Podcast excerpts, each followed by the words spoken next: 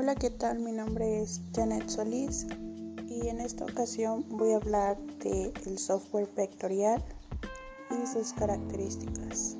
Es un editor de gráficos vectoriales, es una aplicación informática que permite al usuario crear y editar imágenes de gráficos vectoriales de forma interactiva en la pantalla de la computadora, comparado con Metapost y guardarlas en uno de los tantos formatos de gráficos vectoriales como EPS, PDF, WMF, SVG o VML.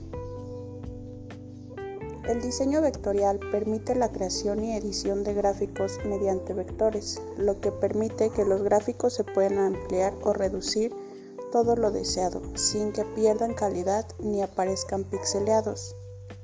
La otra variante del diseño gráfico es el mapa de bits, normalmente usado en fotografías.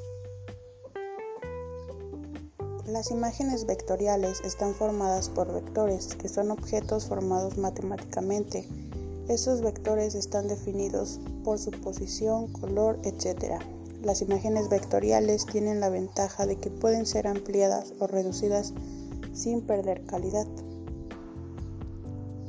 El mapa de bits es otro tema que también tendremos y los mapas de bits son aquellos que se basan en la edición de gráficos a base de puntos, es decir, píxeles.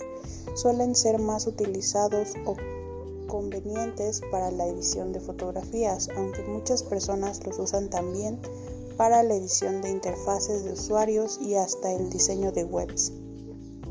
Los mapas de bits son aquellos que se basan en la edición más que nada de píxeles que son pues estos puntos.